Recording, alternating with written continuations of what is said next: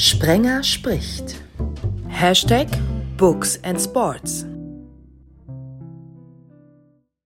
Sprenger spricht hier, Books and Sports Ausgabe 61. Hallo zusammen.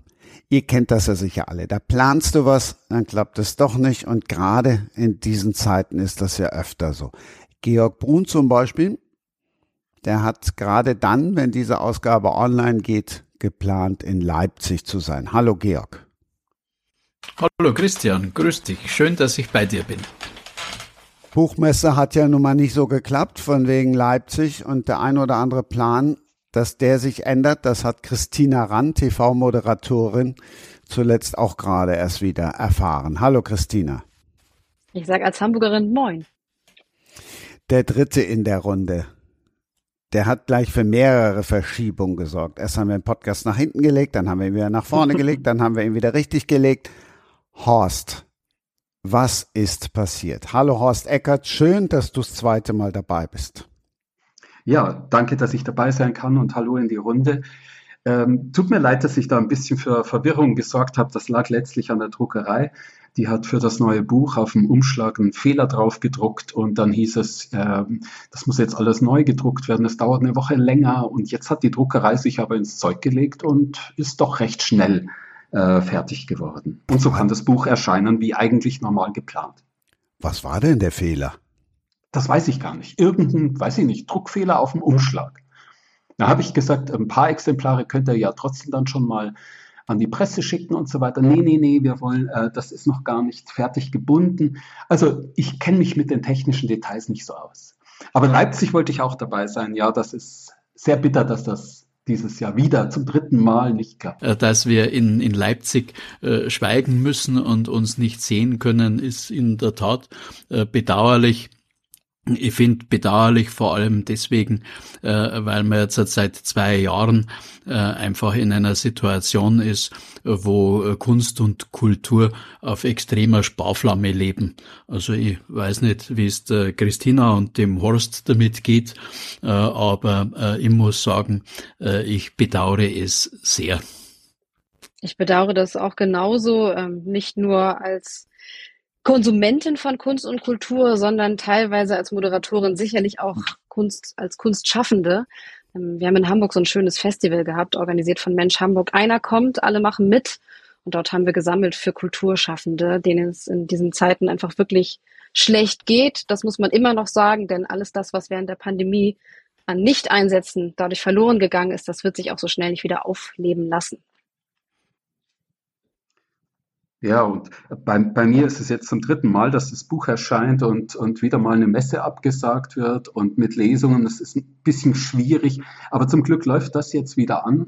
Bei der ersten, beim ersten Lockdown, da hatte ich mit meinem damaligen Buch, was da neu auf dem Markt war, hätte ich 60 Lesungen im Laufe des Jahres gehabt und das war dann schon bitter und, und das alles absagen zu müssen, das hat mich so richtig mental gelähmt. Ich habe es dann trotzdem geschafft, äh, die Arbeit wieder nachzuholen und meine Deadlines einzuhalten. Ähm, tja, es, es geht dann doch irgendwie. Ja, aber was halt auch fehlt, äh, wenn ich das so mal, mal mutmaßen darf, ist ja auch der Kontakt zum Publikum. Ich meine, jetzt sind wir, wenn wir schreiben, äh, vielleicht noch ein bisschen weniger aufs Publikum angewiesen wie Schauspieler und Musiker. Aber gleichwohl äh, ist doch bei so einer Lesung dann das unmittelbare Feedback, wenn man in die Augen guckt der Leute, das ist doch ganz wichtig. Und ich habe ja bei dir gesehen, Horst, dass du tatsächlich viel machst. Und ich muss mal gucken, ob du mal in meiner Nähe bist, dann schaue ich nämlich vorbei, damit ich was lernen kann. Aber äh, das muss doch so sein. Du brauchst doch das Feedback des Publikums auch, wie eigentlich jeder Künstler, oder? Ja, Autoren sind da ganz unterschiedlich. Ich kenne auch Kolleginnen und Kollegen, die sagen, äh, das, das ist jetzt nicht so mein Ding. Ich konzentriere mich rein aufs Schreiben. Aber ich bin einer von der Sorte, die halt gerne den Kontakt mit dem Publikum hat und das dann auch ja gerne spürt, dieses Gegenüber. Und das ist auch durch, wir hatten das ja im letzten Jahr immer wieder so Online-Lesungen und solche Geschichten. Das sind Notbehelfe, wo man dann froh ist, dass, es, dass man wenigstens das hat, aber es kann nicht die richtige Live-Begegnung ähm, ersetzen. Aber es ist natürlich trotzdem nochmal was anderes als bei dir, Christina. Du hast ja live dann ein ganzes Stadion voll, wobei voll war es ja dann in der letzten Zeit auch nicht. Das stimmt, es war sogar eher weniger voll. Also als ich angefangen habe als Stadionsprecherin beim Hamburger SV, dann haben wir gleich unter Pandemiebedingungen angefangen. Sprich, bei dem ersten Spiel 1000 hm. Fans im Stadion. Ja, die können Lärm machen. Ja, die sind auch präsent. Aber im Gegensatz zu einem ausgelasteten Stadion von über 50.000 BesucherInnen, äh, das ist wirklich ehrlicherweise auch kein Vergleich. Also mir fehlt da das Live-Publikum definitiv auch. Horst, ich habe aber auch tatsächlich bei dir ein paar Online-Sachen gesehen. Das ist natürlich wieder das Schöne, ne? dass ich im Vorwege dieses Podcasts einfach mal ein bisschen mehr von dir anschauen konnte. Und äh, Georg, ich weiß nicht, wie das bei dir war so diese Online-Lesungen. Ähm, es ist einfach, und das muss man sagen, auch ein komplett anderes Medium, was wieder nach anderen Richtlinien funktioniert. Wie hast du dich dabei gefühlt bei solchen Anfragen? Ja, ich bin ja, ich bin ja ein Neuling. Ich habe jetzt 15 Jahre überhaupt nichts publiziert und jetzt halt mit äh, einem kleinen äh, harmlosen München-Krimi äh, versucht, ein Comeback zu starten und habe also äh, gar keine Anfragen gehabt. Ich habe beruflich bis vor kurzem eher noch sehr darunter gelitten, dass ich eins, zwei, drei, vier Videokonferenzen pro Tag hatte mhm. und es ist gewöhnungsbedürftig. Absolut, aber, aber, die kann man wenigstens in der Jogginghose machen, oder? Mal ehrlich. Hm. Ja, das kommt darauf an, wo die Kamera sitzt. Ne? Aber Georg, erzähl mal über dein Buch. Ich bin, ich bin neugierig. Um was ja, äh, äh, also äh, in dem äh, Roman Bodenloser Fall geht es eigentlich um eine ganz banale Kriminalgeschichte, die Veruntreuung von Geld, auch noch ein relativ geringer Betrag. Das wird allerdings von anderen ausgenutzt, um dem Schuldigen einen wesentlich größeren Betrag, der auf abstruse Weise abhanden kommt, unterzuschieben und damit wären wir bei einem äh, Thema, äh, nämlich, dass wir in einer Gesellschaft leben, in der es äh, immer wichtig ist, einen Sündenbock zu finden. Äh, und wenn man kriminelle Machenschaften hat und kann das am anderen unterjubeln, dann ist das natürlich besonders spannend. Die zweite Ebene geht es eigentlich so um, um Ehrgeiz äh, und um Ehrgeiz bei einer großen Baumaßnahme. Äh, und die Baumaßnahme im Buch die ist fiktiv. Meine eigenen Erfahrungen äh, mit einer sehr großen Baumaßnahme sind nicht fiktiv. Ich konnte da zehn Jahre was begleiten und das habe ich dann äh, natürlich komplett frei umgestrickt. Das ist so mal so das, das erste Kernthema. Erzähl noch einmal kurz. Du meinst äh, über mich biografisch? Ja, weil du ja gesagt hast, beruflich hast du da ein paar Sachen mit einfließen lassen und du hast gesagt, du hast ja auch noch normal gearbeitet in Gänsefüßchen. Äh, so ist es. Bis vor knapp zwei Monaten war ich aktiv und das 29 Jahre lang im Bayerischen Staatsministerium für Wissenschaft und Kunst. Äh, das habe ich sehr gern gemacht, war nah dran an der Wissenschaft und habe da ganz lang äh, die außeruniversitäre Forschung begleitet und darunter äh, eben auch ein paar sehr, sehr große Institute und eben ein Institut, wo wir eine Generalsanierung in einer Größenordnung von mittlerweile sind wir so bei 750 äh, Millionen Euro und das äh, durfte ich begleiten, sowohl betreuend als auch kontrollierend und das ist ein nervenaufreibender Job gewesen. Und um das abzuschließen. Ich will ja da nicht zu lang unsere Zuhörerinnen äh, langweilen. Äh, in meinem ersten Leben äh, war ich Polizist hier in Bayern, davon fünfeinhalb Jahre im Bayerischen Landeskriminalamt.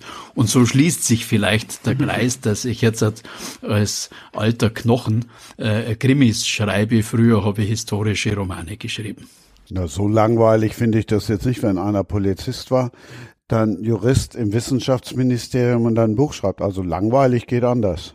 Danke. Sag uns doch bitte für alle, die, die nicht in München wohnen, um welches Projekt geht's? Also ich hier in Köln habe natürlich sofort die Kölner Oper vor Augen, die ja auch nicht so richtig in die Pötte gekommen ist.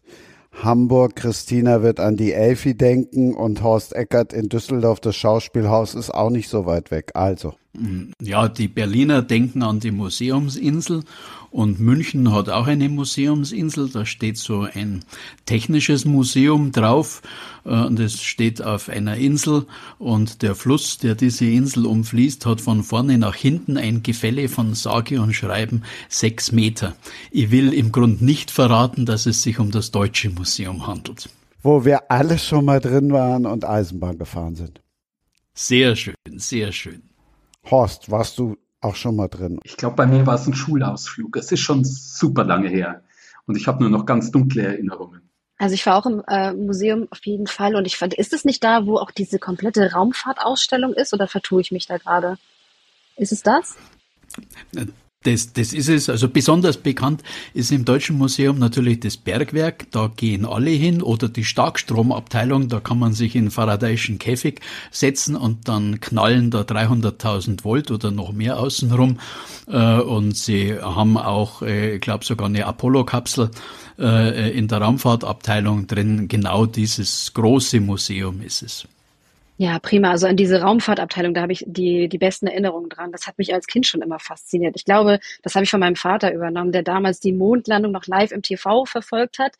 Da bin ich ein bisschen jünger, aber auch selbst das hat mich so mitgenommen, dass ich das total spannend, die, spannend fand. Die Apollo-Kapsel, großartig.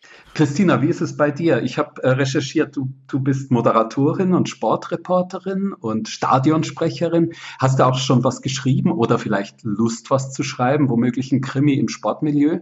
Ein Krimi im Sportmilieu ist natürlich eine sensationell gute Idee, aber ich glaube, das Metier, das überlasse ich euch beiden. Ähm, da hatte ich auf jeden Fall nicht das richtige Händchen dafür. Ich habe aber begonnen, Poetry Slam Texte zu schreiben und tatsächlich, apropos Münchner Krimi, bin ich auch das erste Mal aufgetreten auf einer Münchner Bühne. Das war ganz, ganz klasse. Dort hieß meine Kategorie Opferlamm. Das war eine freie Liste, in die man sich eintragen konnte und als Opferlamm stand ich dort auf der Bühne vor 200 Menschen und habe meinen Text präsentiert. Aber das habe ich auch tatsächlich ein paar Mal mehr noch gemacht, bis eben die Pandemie dazwischen kam. Und dann bin ich Mutter geworden. Und was macht man als Mutter? Ja, man liest erstmal viele Kinderbücher und dann überlegt man sich, ob man nicht vielleicht selber einschreiben möchte. Das ist die Klischeegeschichte. Tatsächlich aber finde ich den Satz immer so schön, dass das erste Werk, was man schreibt, ja immer etwas autobiografisches hat. Und bei mir hat das tatsächlich zu einer Kindergeschichte gepasst. Und deswegen ähm, habe ich da eine geschrieben und hoffe irgendwann, ja, dass ich die mal veröffentlichen kann. Das ist so der, der nächste Plan, weil ich mich mit einer Hamburger Illustratorin namens Cindy Fröhlich zusammengetan habe, die meinen Charakterinnen da Leben eingehaucht hat und das auch nach meiner Vorlage, auch nach einem Kinderbild von mir und von meiner kleinen Cousine. Es geht um eine deutsch-portugiesische Geschichte und das ähm, liegt mir deswegen sehr, sehr am Herzen, weil ich Deutsch-Portugiesin bin und deswegen auch diesen Bezug habe. Ja, klasse. Toi, toi, toi, dass es klappt. Dankeschön. Dann kannst du die Geschichte jetzt deinem Kind schon erzählen oder das ist noch zu klein, oder? Ja, die ist zwei Jahre alt, genau. Ähm, aber das, das geht auf jeden Fall. Und ich merke schon, wir waren jetzt das erste Mal überhaupt in Portugal auch zusammen. Deswegen versteht sie auch, warum ich überhaupt zu Hause mal mit ihr Portugiesisch gesprochen habe. Und jetzt hatte ich das Gefühl, dass es Sinn gemacht hat, auch in ihrem Kosmos, dass wir das erste Mal da waren. Und das war irgendwie wirklich ganz, ganz toll. Aber die Bilder hat sie schon gesehen in einer ausgedruckten Variation. Und äh, das heißt, die Geschichte existiert bei uns schon zu Hause. Na, das ist ja super. Also du hast eine Tochter, habe ich entnommen. Ich habe auch eine Tochter, der musste ich zum Einschlafen immer Geschichten erzählen. Ich habe dann immer irgendwas vor mich hin fabuliert und bin von meinen eigenen Geschichten eingeschlafen und dann bekam ich immer so einen Rippenstoß. Papa, du weiter erzählen. Das Schlimmste daran war, am nächsten Tag musste ich eine Fortsetzung erfinden und ich hatte oft schon vergessen, was ich am Abend vorher erzählt hatte. Ne? Also von daher ist es ganz gut, wenn du für deine Tochter alles aufschreibst. Das ist auf jeden Fall ein guter Hinweis. Und ich kann mir das sehr gut vorstellen, weil Kinder sind sehr aufmerksame ZuhörerInnen, die auch alles behalten, stimmt's? Das ist richtig. Ich habe ihr, sie war da noch relativ klein, ich glaube äh, fünf oder fünfeinhalb, habe ich ihr den ganzen Herrn der Ringe vorgelesen. Die konnte sich jeden Namen merken. Ich habe das Register gebraucht. Ja, erschrickt nicht, Horst. Äh, beim Vorlesen ist Herr der Ringe viel weniger schlimm, wie wenn man sich nur die Filme anschaut. Ich habe es mal gelesen. Ich, äh, Herr der Ringe, ja. Aber es ist schon eine gewaltige Stoffmenge. Das ist richtig, ja. Und dass und man so, die Namen so, sich nicht alle merkt, kann ich verstehen. Ja, aber die, die Kinder sind da anders. Die leben da ganz anders mit. Also von daher, Christina schreibt jetzt halt alle Geschichten für ihre Tochter auf und dann kommt spätestens, wenn die Tochter 16 ist, automatisch der Mord im Sport vor. Ne?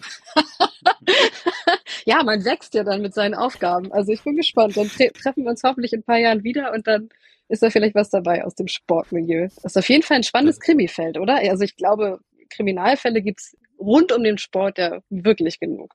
Ist ja vielleicht für euch beide auch was.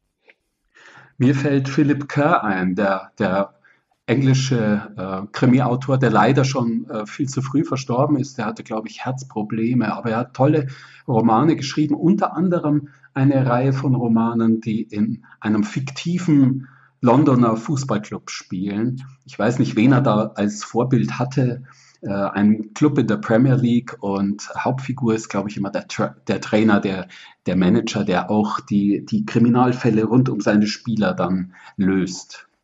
Wunderbare Bücher, also ganz großartig. Ich war tief traurig, als ich mitbekommen habe, dass er verstorben ist, weil es war einfach fantastisch geschrieben und so vieles, wo du auch gemerkt hast, Mensch, da steckt ein realer Bezug hinter. Ja, leider, leider, leider gab es da wirklich nur drei Stück von, aber die waren einfach wirklich fantastisch. Kann ich jedem nur noch mal ans Herz legen. Wenn ihr in die Shownotes guckt, die haben wir auch schon mal irgendwann vorgestellt in einer Folge. Vor drei Folgen oder vor zwei hatten wir auch mit Sascha Gutzeit einen Autoren da, der auch einen Fußballkrimi geschrieben hat. Also die Büchse, ah, ja. die keiner warf, Borussia Mönchengladbach kommt da natürlich drin vor. Das gibt's ja auch des Öfteren mal so, oder wir hatten auch schon mal Gerhard Henschel da.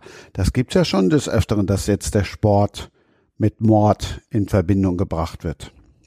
Sonst nur in der Ausübung. ja, und im wahren Leben ist ja, gibt's ja im Sport auch nicht das, was wir zum Beispiel bei Georg gelesen haben, irgendwie äh, Korruption oder so, das kennen wir ja Nein, nein, nein. Hat es auch bei Schalke nie gegeben in den 70ern. Und es wurde noch nie ein Schiedsrichter bestochen. Ja, oder auch Olympia, also es läuft ja auch immer alles ganz, ne? Oder, oder dass es sowas wie eine Wettmafia gäbe. Nein, unvorstellbar. Wenn wir gerade über Fußball reden, Horst ist Fan des Vereines aus der Stadt, in der Georg lebt. Georg, du darfst jetzt raten, ob Horst Fan von Türkgücü ist oder von 1860 München. Ja, dann, dann muss er ein Löwe sein. Ne? Also nein, Oberpfälzer, nein, nein. der muss Löwe sein. Nein, nein. Ich kenne Oberpfälzer. nur Oberpfälzer, die Löwen sind. Oh, da kennst du, äh, also da, wo ich aufgewachsen bin, ist man entweder Bayern-Fan oder Klubberer, weil Nürnberg halt auch nah ist. Und äh, bei mir war, das war, als ich aufgewachsen bin, da waren die, hatten die Bayern eine Riesenzeit, ein paar Jahre lang. Und da wurde ich natürlich Bayern-Fan. Und das ist geblieben und das hat sich komischerweise auch noch verfestigt, seit ich weg bin von Bayern. Ähm, in, der, in der Diaspora ist das noch viel härter geworden und äh, ich gucke mir manchmal sogar ganze Spiele äh, dann im Fernsehen an live und nicht bloß die Zusammenfassung und ja, es, äh, ist eine Leidenschaft. Merkst schon, du musst dich immer verteidigen, ne? So ein bisschen, oder? Ich finde, als Bayern-Fan ist man oft in dieser Haltung, dass man sagt, ja, schon als Kind oder so, weil man nicht als Erfolgsfan verschrien werden möchte. Dabei hast du ja auch einen Grund, Bayern-Fan zu sein. Also in, in Düsseldorf geht's noch, ähm, wenn man nebenher sagt, dass natürlich irgendwie ein zweites Herz noch für die Fortuna schlägt. Äh, aber äh, da kenne ich mich längst nicht so aus, was die Fortuna anbelangt, aber hier gibt es wenigstens keine so Bayern-Feindschaft. Also in, in Dortmund hätte ich sicher schwerer. Ja, obwohl der BVB ist ja eigentlich ein toller Verein. Ne? Aber ich kann nur sagen, also ich war äh, als, als Jugendlicher äh, eigentlich jeden Samstag im Stadion äh, und dann musste man dem einen Samstag in die Nordkurve gehen bei den Löwen und am nächsten Samstag in die Südkurve äh, bei den Bayern äh, und äh, schlimm war es, äh, wenn dann Derby war, äh, weil da musste mein Papa bitten, dass ich irgendwo in der Mitte einen Platz kriege, damit man nicht bei allen Toren mitjubelt. Ne? Stell dir mal vor, die spielen 6-6 und du bist also im Löwenblock und freust dich über die sechs Löwentore und danach jubelst aber über die sechs Bayern-Tore auch. Ne? Das ist dann schwierig. Ne? Also deswegen bin ich beruflich auch nicht Notar geworden, ne? weil dieses Ausgleichende, da hast plötzlich alle als Feind. Ne? Jetzt hast du noch nicht verraten, für wen da dein Herz geschlagen hat. Für beide habe ich jetzt dem entnommen, oder? Äh, im, Im Zweifel für beide, ja, aber die Löwen haben es ja dann leider geschafft, dass sie sich so ein bisschen ins Nirvana der Unterklassigkeit verabschiedet haben. Äh, und dann ist man als Münchner äh, natürlich auch ein Anhänger äh, von Bayern, wobei, sagen wir es, das ist ganz witzig, äh, meine Jugendliebe war tatsächlich der BVB. Oh. Ich fand das bei 1860 immer toll, dass es dieses kleine Bierstübel da am Trainingsgelände gab. Ich glaube, Christel heißt oder hieß die Wirtin. Zumindest war das zu der Zeit da, dort so, als ich äh, öfter da gedreht habe. Und ich mochte diese Gemütlichkeit da am Trainingsgelände. Also wenn jetzt über Derbys gesprochen wird, Christina, dann bist du natürlich als Hamburgerin und als HSV-Stadionsprecherin gefragt, wie das denn so ist mit beiden Vereinen oder mit der Liebe zu beiden Vereinen. Also, es ist so, dass ich äh, tatsächlich den FC St. Pauli auch nicht unsympathisch finde. Das mag manchen HSV-Fan äh, irritieren. Beim Derby ist natürlich ganz klar, zuletzt gab es das Derby im Volkspark und da blieben die drei Punkte im Volkspark und das ist auch gut so. Und kleiner Sport ist es mittlerweile auch geworden zu schauen, äh, wo die Aufkleber in der Stadt verteilt sind und wenn ich einen sehe, der ähm, an falscher Stelle sitzt oder das falsche Logo trägt, dann ist es vielleicht schon mal durchaus vorgekommen, dass ich den anderen abgeknibbelt habe. Ähm, so viel dazu. Aber nein, tatsächlich, also ich finde, eine Hansestadt Hamburg hat durchaus auch zwei große Fußballclubs verdient. Ja, und die könnten ja jetzt beide aufsteigen, ne? Ja, das wäre durchaus möglich. Das wäre doch mal was. Und Hamburg hatten wir es ja auch schon mal. Wir hatten sogar mal eine Saison in Köln. Auch da kann jetzt die Heimatstadt, mhm. meine Heimatstadt Düsseldorf nicht mithalten. Aber wie sagte Horst eben, wenn man aus der Diaspora kommt, das muss ich allen Kölnern hier vorspielen, dass Horst Eckert gesagt hat, er wohnt jetzt in der Diaspora. Sie werden dich lieben hier, Horst. Wir haben eben ja schon mitbekommen, dass die sich alle gegenseitig gegoogelt haben. Horst war ja schließlich auch mal Journalist. Was hast du noch so über Christina rausgefunden? Ja, dass sie äh, Deutsch-Portugiesin ist, das habe ich auch rausgefunden. Und ich bin auf ein YouTube-Schnipsel gestoßen, wo sie gesungen hat. Ah, sehr, sehr gut. Mhm. Ja, tatsächlich. Und äh, witzigerweise sitze ich nämlich gerade in einem Studio in Berlin, das Salonstudio Berlin. Und zusammen mit Mischka Wilke ähm, nehme ich heute einen Song auf. Am Klavier sitzt Jens Radü. Und ich habe mich jetzt getraut, dass ich tatsächlich das erste Mal in ein Studio gegangen bin und wir einen Song rausbringen werden. So und äh, deswegen finde ich das gerade ganz spannend, dass du mich darauf ansprichst.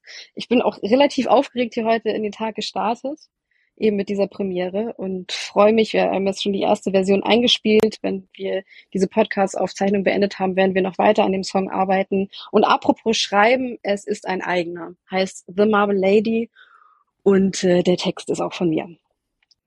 Auch ja. die Melodie. Super. super. Ja. So, und dann warten wir jetzt alle hier gespannt auf den Soundschnipsel von diesem Song. Und bitte. Wollen wir da tatsächlich mal kurz reinhören? Ja, natürlich. Ich nehme mal einfach mit, mit, mit rüber. Ich sitze hier in mich. Also erstmal zu dem Setting hier. Ich glaube, ihr hättet wirklich einen Riesenspaß dran. Ich gucke hier auf eine alte Bandmaschine, denn Mischka Wilke nimmt in seinem Studio hier analog auf. Es ist ein wirklicher Traum. Und jetzt gehe ich mit euch rüber und gucke mal und frage, ob wir vielleicht einen Teil hören könnten. So stand there talking to the lady. The grass is greener where she stands. So stand there talking to the lady. Ooh, I miss the touch of your hands. Wow. Gratulation.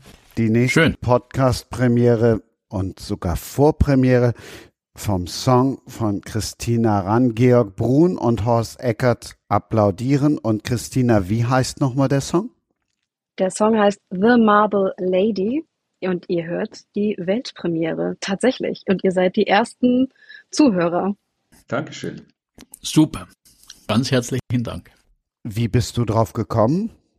Also es geht in dem Song darum, was bleibt von uns und wie geht der Mensch damit um, der auf dieser Erde noch weilt. Ähm, ich habe tatsächlich den Song vor einer ganzen Weile schon geschrieben, den Text auch erstmal dazu.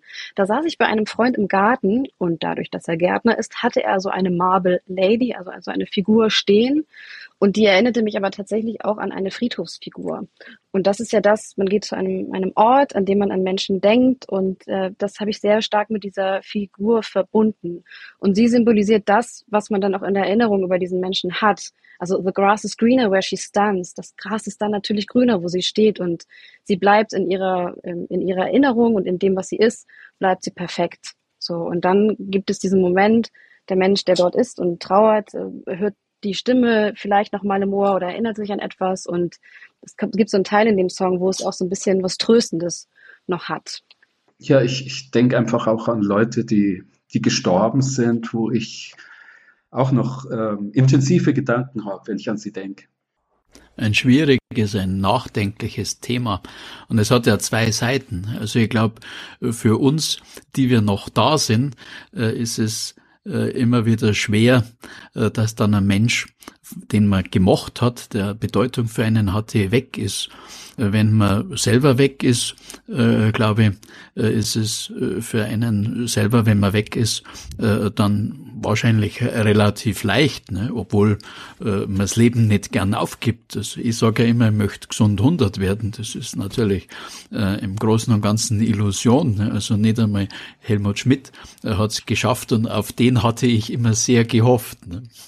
Juppie hieß das, der noch sehr lange auf der Bühne stand. Der hat es auf jeden Fall geschafft. Der hat's geschafft, den habe ich in Garmisch-Partenkirchen auf der Bühne singen hören, live. Da war er, glaube ich, schon 102 Jahre alt. Das stimmt.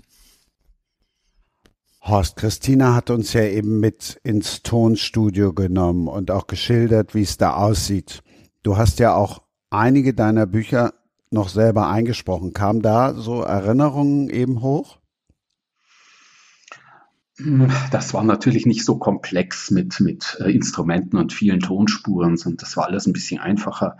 Und äh, ich habe zum Glück auch nicht singen müssen. Und ähm, woran ich mich da erinnere, ist, dass ich halt als, als einer, der keine Schauspielausbildung hat, dann schon nach wenigen Stunden eine total schmerzende Kehle habe und immer viel trinken musste, äh, immer viel kaltes Wasser, um die Kehle zu kühlen und Pausen machen.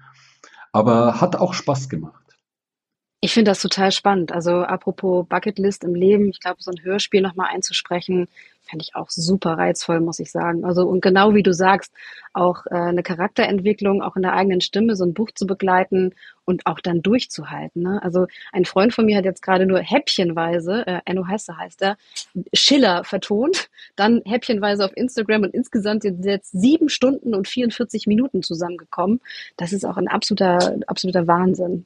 Ich habe auch viel gelernt äh, für meine eigenen Auftritte, wenn ich, wenn ich auf Lesungen bin, wenn ich unterwegs bin, ähm, dann ein bisschen meine Figuren anders sprechen zu lassen, anders zu betonen, ein bisschen lebendiger zu werden. Das hat, äh, das hat dann auch gut geholfen. Also ähm, ist eine Sache, die Spaß macht. Wie ist das bei Freien Georg und Horst? Bei dir habt ihr, habt ihr dafür äh, extra Meilentraining gemacht, euch was überlegt oder wie geht man in so eine, eine Lesung denn überhaupt rein? Also bei mir hat das sicher auch geholfen, dass ich schon als Journalist meine, meine Fernsehbeiträge selber gesprochen habe. Das ist auch eine gute Schule. Und äh, wobei ich habe, das ist natürlich nochmal ein anderes Sprechen, als wenn man in Figuren schlüpft. Und ähm, ansonsten habe ich da keinen Unterricht. Ich habe es mir auch abgehört. Ich habe es mir abgehört bei, bei den Großen, bei Leuten, die es noch besser können. Zwei meiner Bücher wurden von, von Dietmar Wunder ähm, in der Hörbuchfassung gelesen. Das ist die deutsche Stimme von, von Daniel Craig, also der deutsche James Bond. Und das, das klingt dann schon äh, ganz großartig. Also da zuzuhören, da lernt man nochmal sehr viel. Das ist natürlich geil, gell? spannungsreicher deutscher Polizeiroman von hoher Qualität vorgelesen von James Bond persönlich. da kann man ja nur noch neidisch werden. Ne? Also ich selber, ich rede immer munter drauf los, wenn ich was vorlese. Äh, und, und die Hälfte der Zeit äh, lese ich dann gar nicht aus dem Buch vor, sondern erzähle den Leuten immer was und dann gucke ich, äh, ob die Augen wach bleiben oder zufallen, dann muss man das Thema wechseln. Aber super. Ihr habt beide tatsächlich sehr, sehr tolle Stimmen auch. Das merkt man. Also Georg, dem mag ich auch gerade sehr gerne zuhören. Oh, danke. You made my day. Ausgabe 54 lege ich dann nochmal allen ans Herz. Uwe Teschner. Ich saß auch einfach nur geflasht da und kann mir das gar nicht oft genug anhören. Achtung, passt auf, ich spiel's euch einmal vor. Sekunde, ich hoffe, das klappt jetzt. Sprenger spricht. Hashtag Books and Sports. Ganz, ganz toll. Ja. Der war auch in der Podcast-Ausgabe und hat auch so ein bisschen, so ein bisschen erzählt. Das ist ja auch schon sehr spannend. Aber singen wollte jetzt keiner von euch, also Georg, das eine oder andere Wirtshaus, Wirtshauslied. Du wirst lachen, also ich, ich komme aus kleinbürgerlichen äh, Verhältnissen. Meine Herkunftsfamilie, die hatte nicht viel Geld und dann bin ich in den Ferien immer mit äh, dem Stadtjugendamt mit so Busreisen mitgefahren und da gab's immer Gesangswettbewerbe und bis ich in Stimmbruch kam, habe ich die regelmäßig gewonnen. Und seitdem äh, kann man mich eher dazu äh, benutzen, ein Stadion leer zu singen, wenn die Zuschauer nicht gehen wollen. Ich habe in, äh, in meiner Jugendzeit in einer Band gespielt, Bassgitarre und Gitarre und äh, in zwei verschiedenen Bands. Zuerst war es Tanzmusik äh, und da haben wir auch in Wirtshäusern gespielt und zum Fasching und zu Hochzeiten und da habe ich schon die zweite oder dritte Stimme mitgesungen, aber eher im Hintergrund. Die andere, äh, die andere Band war dann eine Rockband und da hatten wir eine Sängerin und die hatte eine richtig gute Stimme auch und da konnte ich zum Glück dann still bleiben. Aber was so Performance angeht, will ich also nochmal auf Christina zurückkommen, die mal so einen Poetry Slam gemacht hat. Äh, ich habe mit meiner Frau äh, im äh, letzten Herbst das erste Mal einen äh, Wissenschaftsslam gemacht, also ich eher so über Wissenschaftskommunikation. Und meine Frau ist Chirurgin, äh, die hat dann ein bisschen was Medizinisches gebracht. Und dieses Format des Slam in jede Richtung äh, finde ich total spannend. Und da kann man natürlich dann äh, stimmlich auch ein bisschen spielen. Könnte man aber auch vorstellen, dass man den einen oder anderen Krimi-Schnipsel wunderbar in einen Slam reinbringen könnte. Ne? Und wenn die Christina in 15 Jahren dann ihren Sportmord geschrieben hat, dann sollten wir uns zusammentun und dann machen wir im Deutschen Museum in München äh, einen entsprechenden Slam. Habt's Lust? Ja. Aber absolut. Sowas von dabei. Vielleicht klappt's auch schon vorher. Den Gesangswettbewerb ne, sollte also unser bekennender Bayern-Fan Horst dann äh, mit äh, der HSV-Anhängerin äh, äh, Christina austragen, ne, also Stern des Südens und und ne, äh, also mein Hamburg liebe ich sehr, ist es jetzt genau mit Abschlag. da lehne ich mich dann mit Christian gemeinsam zurück und höre zu. Vielleicht in 15 Jahren. Christina haben wir jetzt gehört, dass sie auch gesungen hat. Und Christine hat aber auch ein Buch mitgebracht, das wir zum einen jetzt thematisieren und dass wir dann natürlich, ihr wisst es alle, die den Podcast hören, ich liebe ja Cliffhanger, also Horst Eckerts neues Buch, was jetzt unmittelbar vor dem Podcast erschienen ist, thematisieren wir dann ausführlich im dritten Part. Und da wird auch das ein Thema sein, was Christina uns jetzt in ihrem Buch mit auf den Weg gibt. Ich habe euch ein Buch mitgebracht, von dem ich denke, dass es vielleicht gut wäre, wenn wir das in unsere Schulbildung mit einfließen lassen. Das ist von Alice Hasters, was weiße Menschen nicht über Rassismus hören wollen, aber wissen sollten. Ich will das Buch auf eine ganz andere Art und Weise vorstellen, nämlich welchen Impact, und zwar im doppelten Sinne, hatte das auf mich. Einmal die Auseinandersetzung mit der eigenen Identität und die Auseinandersetzung mit dem eigenen Rassismus weil ich auch selber bemerkt habe, dass wir automatisch in eine Abwehrhaltung gehen. Ich auch. Wann fühle ich mich denn, denn wütend, wenn jemand mir vielleicht so etwas unterstellt? So sage ich das, ich bin ja kein Rassist. Aber ähm, wann spreche ich jemanden auf Englisch an? Ja? Äh, Spoiler, ehrlicherweise gar nicht mehr im deutschen Raum. Wann wechsle ich die Straßenseite? Bei welchen Männern? Spoiler, mittlerweile auch bei allen, so bin ich halt leider groß geworden, aber diese alltäglichen Gedanken, die man sich mal machen kann, und auch etwas äh, gelernt über das Thema Mikroaggression. Und Alice Hasters beschreibt das einfach ja sehr, sehr mitgehend. Ähm, und dann gab's, und ich dachte, ich beschäftige mich mit diesem Buch einfach mit dem Thema Rassismus und dann gab es das Kapitel 23 Und da beschreibt sie, die eigentliche Frage hinter, wo kommst du denn her, lautet, warum bist du schwarz? Oder wie schwarz bist du? So sagt sie das. Ihre Antwort früher darauf war immer, ich bin halb Deutsche, ich bin halb schwarz. Und das haben die Leute dann irgendwie besser akzeptiert. Und sie fragt, wie sieht denn überhaupt eine halbe Identität aus oder eine halbe Nationalität? Und sie sagt, naja, mein deutscher Pass ist vollständig und mein amerikanischer auch.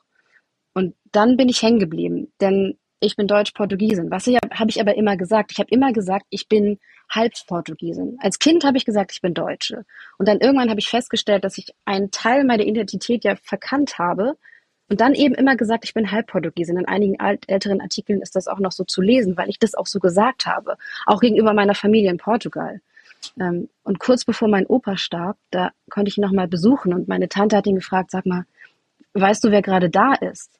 Und er sagte, ah, Alemar so mit so einem schelmischen Blitzen in den Augen, ne? bevor er dann in die Demenz wegdriftete. Also die Deutsche. Und das hat mich ähm, sehr, sehr lange auch beschäftigt. Wer bin ich eigentlich zwischen zwei Nationalitäten? Und meine Antwort ist jetzt, auch nach diesem Buch und dank Alice Hasters, beides. Super, ganz super. Also ich gratuliere dir, dass du beides bist und dass du zu beidem stehst. Es ist nämlich so nach meiner Wahrnehmung äh, tatsächlich äh, nicht einfach. Äh, und äh, es ist ganz klasse, äh, wenn man sich diesem Thema stellt und mit dem Thema auseinandersetzt. Also du hast mich jetzt sehr beeindruckt und neugierig gemacht. Danke. Ich kann das nochmal verknüpfen mit einem Hinweis auf die Folge vor uns. Da war vieles ein Thema, unter anderem eben auch die doppelte Staatsbürgerschaft von Nathalie Amiri, die dann uns allen erzählt hat und überrascht hat damit, du kannst die iranische Staatsbürgerschaft gar nicht zurückgeben, selbst wenn du es willst. Das ist bei der brasilianischen übrigens auch so, ja.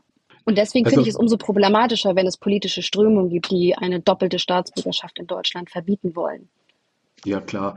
Kein Mensch hat nur eine Identität. Ich meine, äh, wir, wir wir holen uns unsere Einflüsse von überall daher, wo es uns passt, wo es uns gefällt, wo wir gerade leben, was wir gerade hören, genießen, äh, wo wir uns gut damit fühlen. Und das ist auch völlig in Ordnung. Und es gibt nicht das Deutsche und das Ausländische. Es ist alles im Fluss und immer eine Mischung. Und wenn jemand mir zum Beispiel Rassismus vorwirft, dann bin ich froh darüber, weil dann kann ich vielleicht, wenn der Mensch recht hat, etwas lernen über mich, über Rassismus und ich kann mich bessern. Ich würde dann nie, ähm, nie irgendwie dann die Schotten dicht machen und aufhören zu diskutieren. Ich habe selbst, äh, ja, ich habe mit der Reihe, die ich gerade schreibe, wo jetzt das dritte Buch erscheinen wird, ähm, da habe ich eine Figur geschaffen, eine Hauptfigur, die eben auch, wenn man so will, beides ist. Also ein weißer Vater, eine schwarze Mutter. Die Mutter kommt aus Somalia. Der Vater ist ein Deutscher. Und sie begreift sich als Deutsche, sie ist im Rheinland aufgewachsen, aber natürlich allein wegen ihrer Hautfarbe wird sie dann auch manchmal, wie, wie du gerade gesagt hast, Christina, auf Englisch angesprochen. Oder man sagt zu ihr, Sie sprechen aber gut Deutsch. Ja, dann antwortet sie, Sie aber auch. Und versucht auf die Art diesen, den Leuten dann ihren Alltagsrassismus, der jetzt nicht unbedingt ein schlimmer Rassismus ist, aber als Nadelstich wehtun kann, äh, ihnen das klar zu machen. Und das, das baue ich auch so ein bisschen dann in meine Bücher ein. Und ähm, das macht mir auch so ein bisschen Spaß, auf die Art meinen eigenen Blick vielleicht ein bisschen zu schärfen. Wie hast du für Malia recherchiert? Ich habe nicht, nicht sonderlich viel recherchiert, natürlich auch ein bisschen über Somalia und, und solche Dinge. Ich habe ähm, afrikanische, was afrikanische Küche anbelangt zum Beispiel. Da gibt es in Düsseldorf eine Straße, wo es sehr viele afrikanische Lokale gibt, aber auch Läden, wo es dann diese ganzen Stoffe gibt und diese Haarpflegemittel und so weiter. Und da habe ich mich selbst, als ich da recherchiert habe, in so einen Laden reingegangen bin, habe ich mich selbst ertappt bei dem Gedanken, wenn ich jetzt den, den Mann, den jungen Mann hinter dem Tresen anspreche, im, im ersten Moment wollte ich das auf Englisch tun und dann wurde mir klar, hoppla, das kann ja ein Düsseldorfer sein, der ist hier aufgewachsen, äh, spricht besser Deutsch als Englisch und, äh, und wenn er Englisch spricht, besser als ich. Äh, also was soll das? Und ähm, natürlich macht man das dann erstmal auf Deutsch. Aber das musste ich dann auch mir erstmal in meinem Kopf ähm, ja, musste ich mich selbst mit mir drüber verständigen. Und das war auch so ein bisschen die Recherche, meine eigene Erfahrung mit meinem eigenen Alltagsrassismus. Natürlich bin ich dann auch in, in Büchern immer wieder auf sowas gestoßen, wo ich gemerkt habe, hoppla, das kann ich, das kann ich einbauen, das, da kann ich dran anknüpfen. Auch wenn ich jetzt das Buch, das du äh, uns äh, empfohlen hast, jetzt noch nicht gelesen habe, aber das werde ich nachholen. Also ich glaube, äh, es, es geht ja vielleicht, äh, wenn man über Rassismus äh, spricht, äh, gar nicht nur äh, um Rassismus, äh, sondern das ganz große Thema ist ja eigentlich, wie gehen wir mit Andersartigen um, wie gehen wir mit Minderheiten um, äh, wo sind unsere Vorurteile. Also ich selber kann nur sagen, bei mir, äh, ich habe ganz lang so mitten in München gewohnt und äh, wir hatten äh, einen äh, ganz netten äh, kleinen äh, Tante Emma Laden. Äh, der gehört die Ali. Ali war Türke in, glaube zweiter äh, Generation. Äh, Ali hat das beste Bayerisch im ganzen Viertel gesprochen.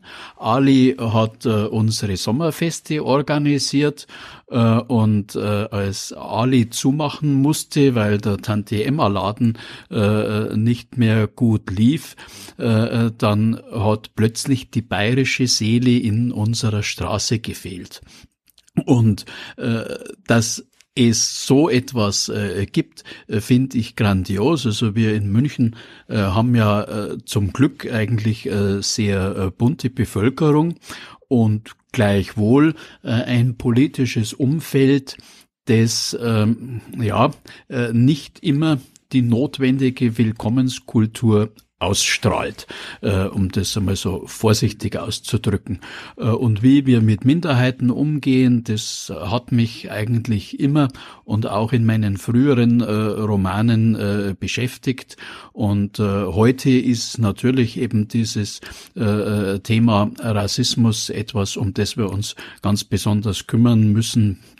Black Lives äh, Matter äh, war ein äh, ganz wichtiges äh, Signal, nicht nur in den USA.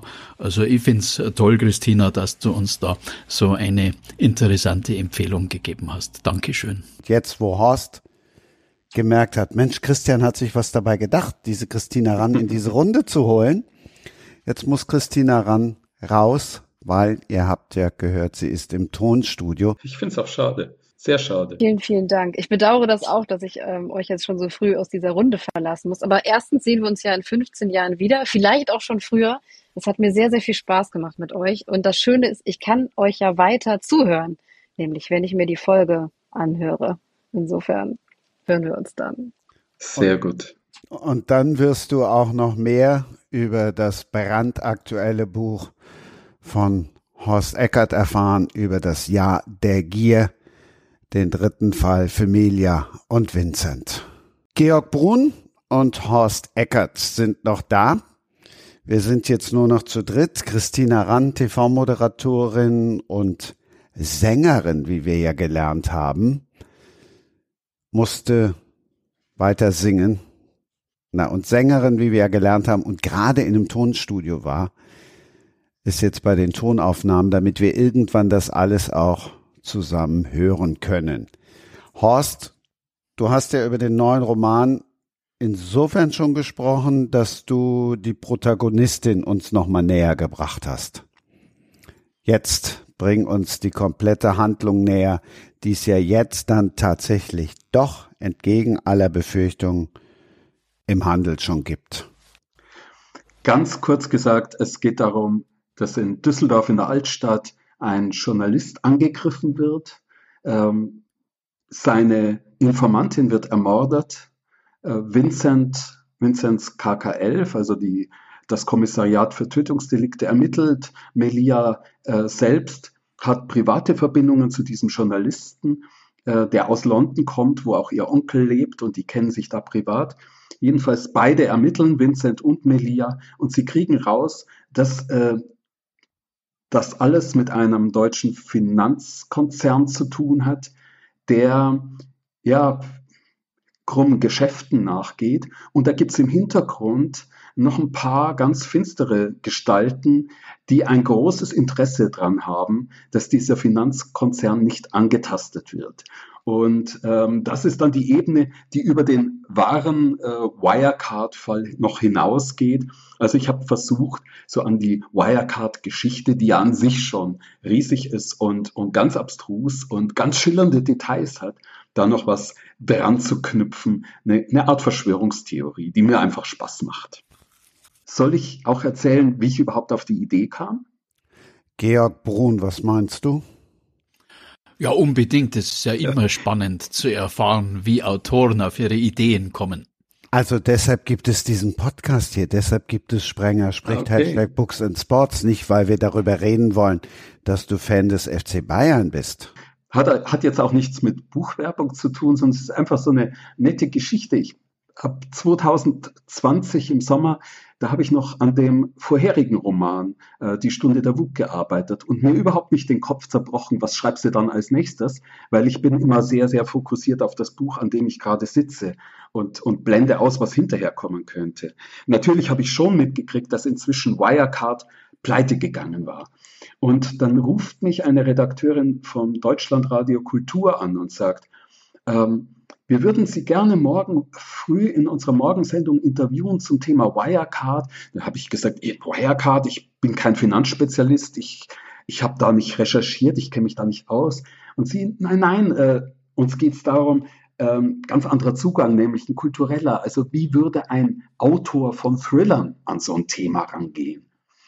Und da hatte ich zuerst so lange Zähne, aber im Verlauf unseres Telefongesprächs hatte ich schon drei Ideen, äh, wie man da äh, einen Plot äh, konstruieren könnte, so dass es dann am nächsten Morgen auch ein sehr vergnügliches Interview wurde. Ähm, und ich hätte das dann auch schon wieder vergessen gehabt, wenn ich nicht ein paar Stunden später eine E-Mail bekommen hätte aus Singapur. Auf Englisch von einer Absenderin, deren Name mir nichts sagte, klang chinesisch mit einem äh, westlich klingenden Vornamen. Das sind so typische Singapur-Namen. Und, äh, sie bot mir an, einen Kontakt zu einem Whistleblower herzustellen. Das fand ich dann schon spannend. Und ähm, wir hatten einen kurzen Mailwechsel und dann ist die Sache leider im Sand verlaufen. Aber ab da habe ich dann ein bisschen konzentrierter Informationen zu Wirecard gesammelt. Und als der Roman, an dem ich gerade geschrieben habe, als ich damit fertig war, war mir klar, jetzt muss es um Wirecard gehen. Und ich habe wieder eine ganz andere Plot-Idee dann letztlich entwickelt als die drei Ideen, die ich da in dem Interview hatte. Nämlich eine, die natürlich mit Vincent und Melia auch zu tun hat. Und so ist das Buch entstanden.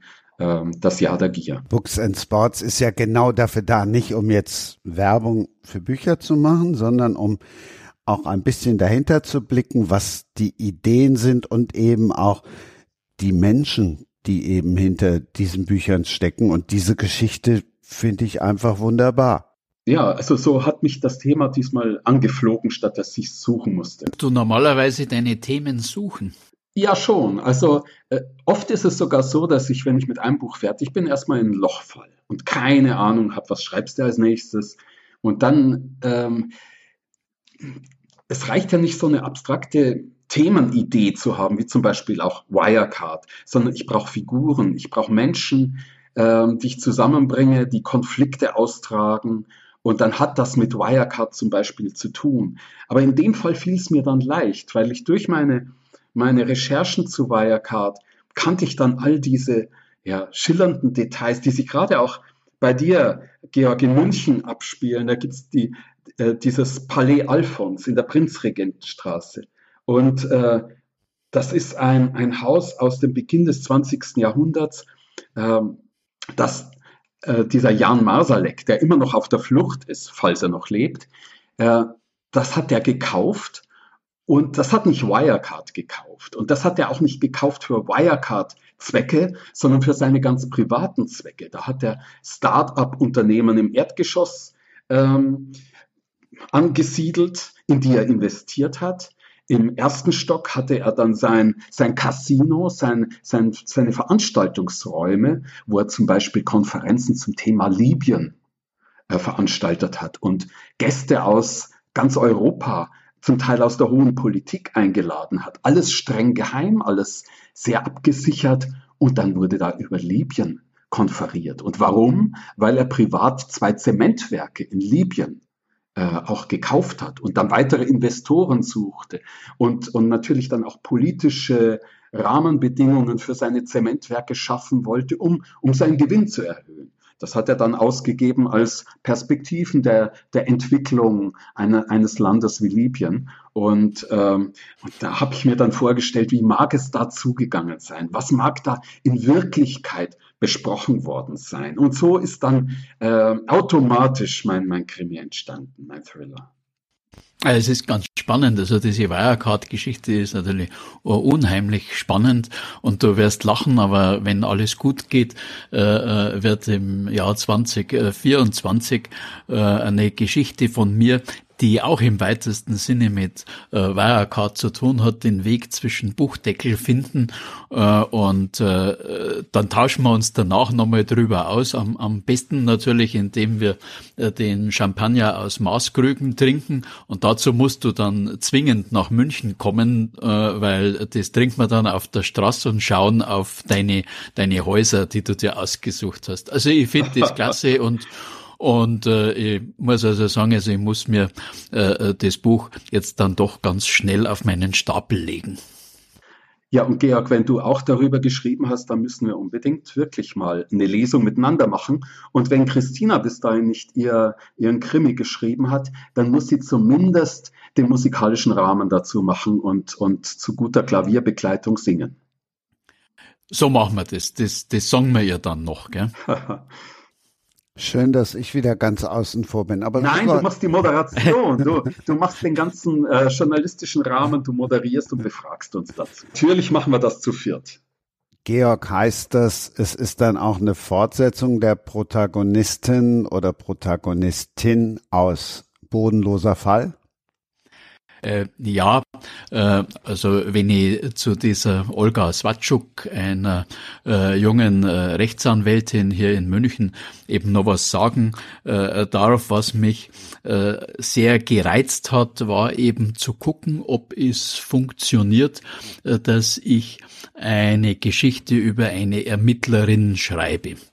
und war dann sehr äh, glücklich, äh, dass zunächst meine Frau und dann äh, einige äh, Probeleserinnen gesagt haben, dass es funktioniert äh, und dieser Olga äh, möchte ich also jetzt doch mehrere Geschichten schenken.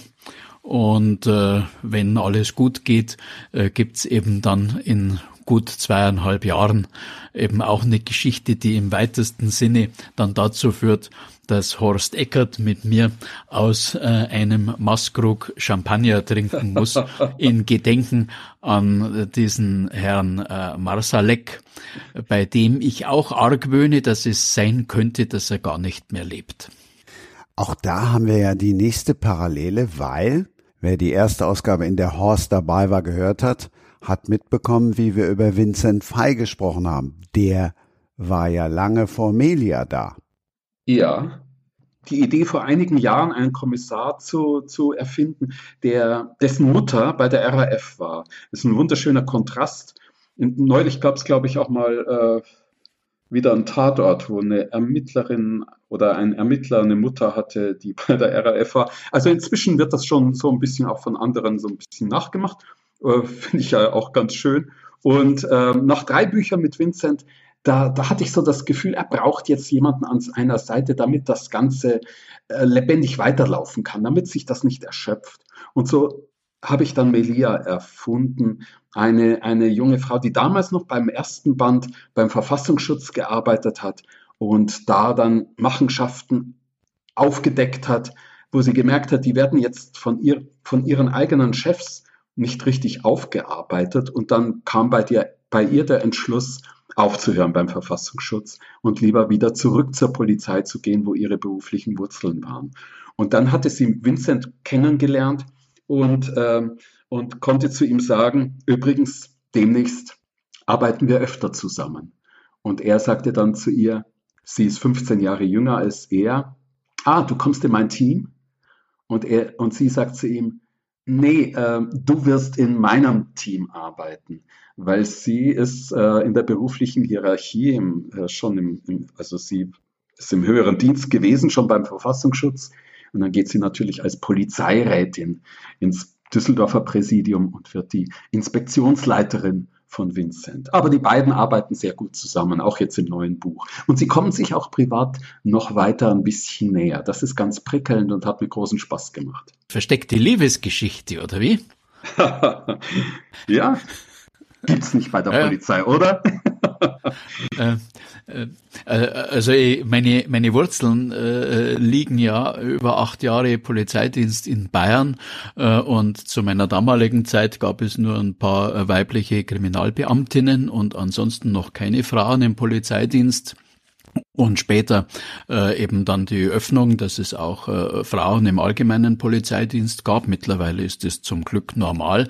Aber äh, als ich da aufgehört hatte und dann einmal mit dem Dienststellenleiter gesprochen hat, äh, hat er mir äh, gesagt, weißt du, äh, es ist wunderbar, dass wir jetzt halt Kolleginnen haben. Ne? Das einzige Problem ist die Erotik in den Teams. Aha. Und konkreter? Äh, ja, das ist klar. Also wenn wenn äh, äh, zwei Leute äh, viel miteinander Streife fahren und äh, sie sind nicht anderweitig verbandelt, äh, dann entsteht so nach dem Motto: Du begehrst, was du siehst, äh, automatisch eine besondere Verbindung. Und wenn eben dann äh, einfach auch auch die Erotik mitschwingt, dann entstehen da äh, Liebespaare äh, und äh, das hat dann Einfluss auf das, das Klima in der Dienststelle. Besonders schwierig ist, wenn sich die Paare dann wieder trennen, ne? selbstverständlich. Ne? Das, ja, das sind so die Sachen. Geben. Und, und früher eine rein männliche, maskuline Polizei äh, und eben die Chefs äh, waren ja nur das gewohnt. Die hatten dann erstmal natürlich ein Problem damit, äh, mit, mit so etwas, was sie gar nicht kannten innerhalb ihrer Teams, ne, äh, umzugehen. Jetzt, ja. Äh, 30, 35 Jahre später, äh, hat sich da viel normalisiert. Gott sei Dank. Ne? Und, und äh, also die Münchner Polizei wäre ohne die Polizistinnen auch überhaupt nicht mehr denkbar. Ja, aber Liebesbeziehungen sind dann erst recht ein Problem, wenn es um Chefin und und Mitarbeiter geht. Sie muss ja Vincent zum Beispiel auch beurteilen und die Behördenleitung würde dann vermuten, das macht sie nicht objektiv, wenn die miteinander verbandelt sind. Es ist quasi eine umgekehrte MeToo-Geschichte. Äh, theoretisch könnte ich mir sogar ausdenken, dass sie ihn unter Druck setzt, wenn er ja Schluss machen möchte, dass sie dann sauer ist. Und das dann als Chefin äh, ist schwieriger, als wenn es nur äh, im Streifendienst der Kollege neben einem ist. Das ist richtig, aber genau aus so etwas kannst du natürlich einen wunderbaren Spannungsbogen bilden äh, und man muss ja nicht alles ausleben. Ne? Also äh, ich bin jetzt ganz neugierig auf das Jahr der Gier, ne? also sozusagen gierig, also auf die Beziehung zwischen den beiden ne? und und und was du dann damit machst oder nicht machst. Ne? Also ich fürchte fast, du machst das ganz gekonnt so, dass vieles in der Schwebe bleibt. Ja, erstmal zu. Ja. siehst ja, du, klar. siehst du, so schnell kriegt man von Horst Eckert ein Geständnis bei Sprenger spricht. Das Schlimme ist ja, es wäre ja genau die Frage gewesen. Ich bin ja, habe ich ja schon öfter gesagt, auch so ein, so ein Kitschmensch und der immer fragt nach Liebesbeziehungen und geht das da jetzt, geht jetzt mal was mit denen. Das Schöne ist ja, genau die Frage wollte ich ja auch stellen und wollte es wissen. Und jetzt der klassische Eckert tatsächlich, jetzt habe ich mich gefreut und gedacht, wow, endlich haben sie zueinander gefunden. Und dann kommt er doch wieder mit einem Cliffhanger und sagt, ah, ob das gut geht? Ja. Georg, dein Buch haben wir ja verlost, den bodenlosen Fall. Schon im Vorjahr gab es drei Exemplare. Anita Nägele hatte eins gewonnen und die schrieb mir dann, schön, aber da haben sich ja alle ineinander verliebt.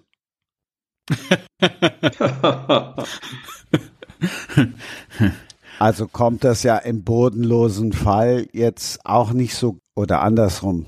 Also spielt das ja im bodenlosen Fall auch eine große Rolle, die Liebe. Ja, das ist richtig und die, die Sehnsucht nach Liebe und äh, Geborgenheit äh, ist ja etwas, was bei Personen, äh, die in einem gewissen Spannungsfeld leben, besonders ausgeprägt ist. Ähm, das äh, Schöne ist aber, glaube ich, dass sich der tragische Held im bodenlosen Fall auf eine ganz besondere Art und Weise verliebt äh, und sich dann also herausstellt, dass äh, dieses Verliebtsein ein ganz besonderer Spiegel für ihn ist. Und äh, das andere ist, also Olga äh, verliebt sich auch als die Heldin und das hat aber auch einen ganz einen besonderen Spannungsbogen. Und den will ich jetzt halt natürlich nicht verraten. Ne? Aber das Gute ist, also im zweiten Band wird dann nicht mehr so viel verliebt, weil da sind die ja schon verliebt. Ne?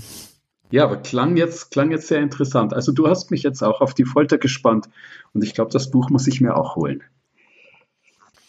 Äh, ja, das ist auch schwer in Ordnung, ne, weil dann habe ich eins verkauft und du eins verkauft. Ne?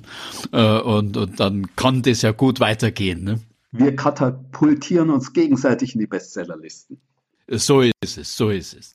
Der zweite, ist der dann 2024 kommt oder kommt dazwischen noch einer, weil du eben gesagt hast, der nächste hat was mit Wirecard zu tun. Ist das schon der übernächste? Na, das wäre der über übernächste. Äh, der nächste kommt äh, voraussichtlich im Herbst 22 äh, und äh, die Geschichte, also ich muss auch nicht suchen eigentlich, sondern die Geschichten liegen auf der Straße oder in der Familie. Äh, die Geschichte, die im kommenden Herbst kommt, die verdanke ich meiner Frau, die ist Chirurgin und die hat sehr viel zu tun gehabt mit Transplantationen von Organen und mir da viel erzählt und so bin ich also da in manchen Dingen dann im kommenden Herbst auch nicht ganz weit weg von der Wahrheit. Gibt's einen Titel? Noch nicht, nein. Also nierenloser Fall statt bodenloser Fall oder? ja, also, also beide Nieren gibt man ja nicht her, wenn dann nur eine. Ne? Also auch in China äh, äh, gab es ja schon den Fall, äh, dass ein Jugendlicher eine Niere verkauft hat, um sich ein iPhone kaufen zu können. Ne? Horst, wir hatten im Podcast neulich Linus Geschke, Kölner Thriller-Autor, und der hat gesagt, Mensch, wir haben kein Cover gefunden, deshalb heißt mein Buch Das Loft und nicht drei. Wie war's bei Das Jahr der Gier? Warst du in die Titelfindung mit einbezogen, weil es passt ja wunderbar zu Die Stunde der Wut, aber andersrum passt es nicht zum ersten im Namen der Lüge. Es passt schon, auch wenn es jetzt nicht, äh, auch wenn das erste mit im anfängt statt mit dem mit dem Artikel, aber so so der Rhythmus äh, im Namen der Lüge, die Stunde der Wut, das Jahr der Gier, das passt schon. Und äh, deswegen bin ich auch auf auf das Jahr der Gier gekommen.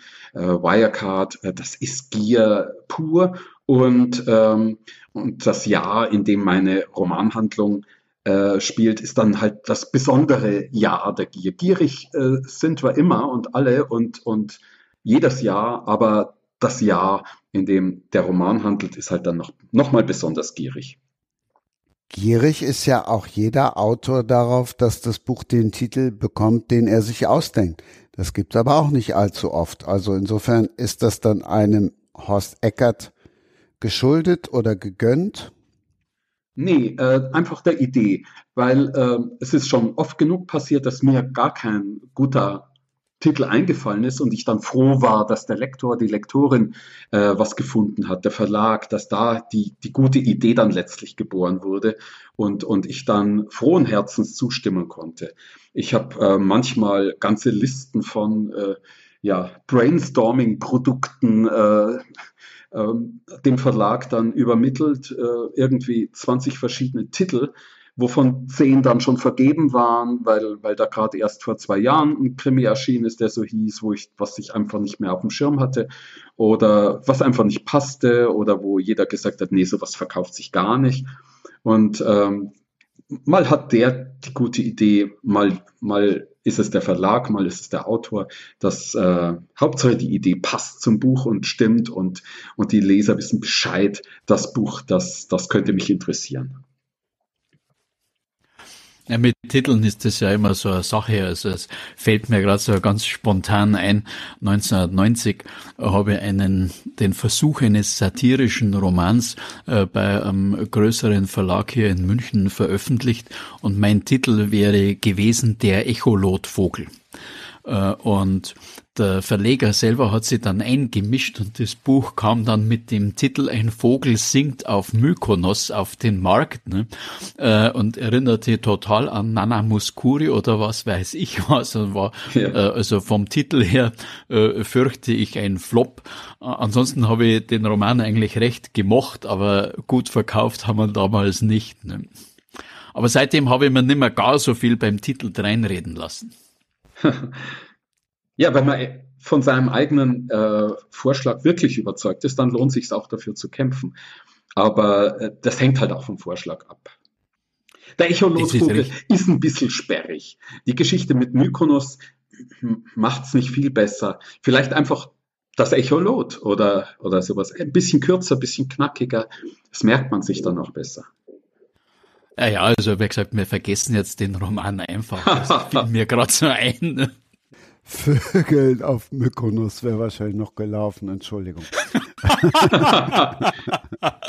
das muss ich rausschneiden, ich weiß. Ähm, Georg, ich habe ich hab jetzt blitzschnell gegoogelt, 1. Januar 1992. Du hast ganz zu Beginn dieser Ausgabe gesagt, 15 Jahre Pause. Was hast du in diesen 15 Jahren Pause gemacht? Oder war das so ein Schock, dass du, wobei 92, das sind noch ein paar Jahre mehr als 15, aber hast du nach Ein Vogel singt auf Mykonos erstmal gedacht, Pause oder Arbeit geht vor?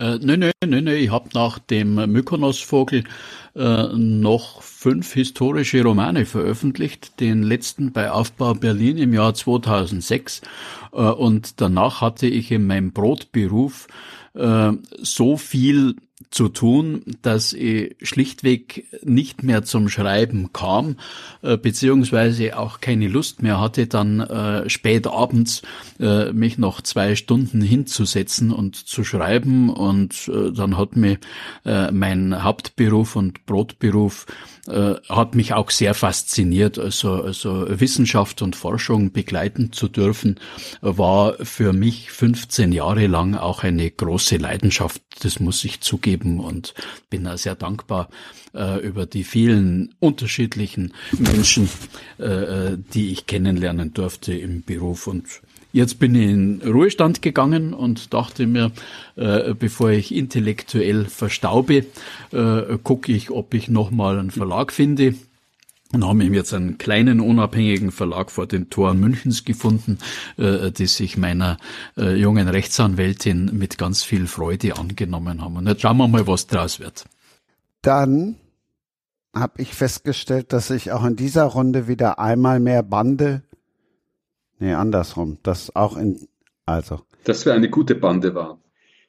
Ich wollte sagen, dann habe ich auch in dieser Runde festgestellt, dass wieder neue Bande geknüpft worden sind.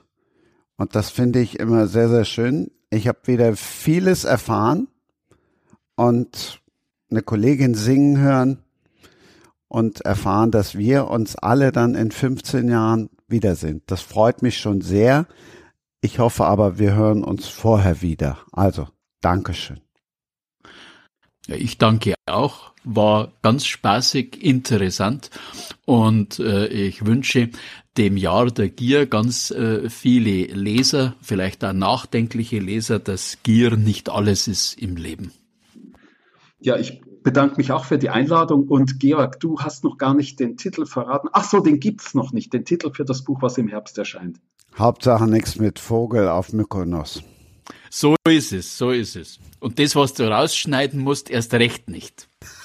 Das war der Stern von Mykonos, von Katja Epstein. Dann jetzt aber. Und tschüss. Das war Sprenger spricht. Hashtag Books and Sports.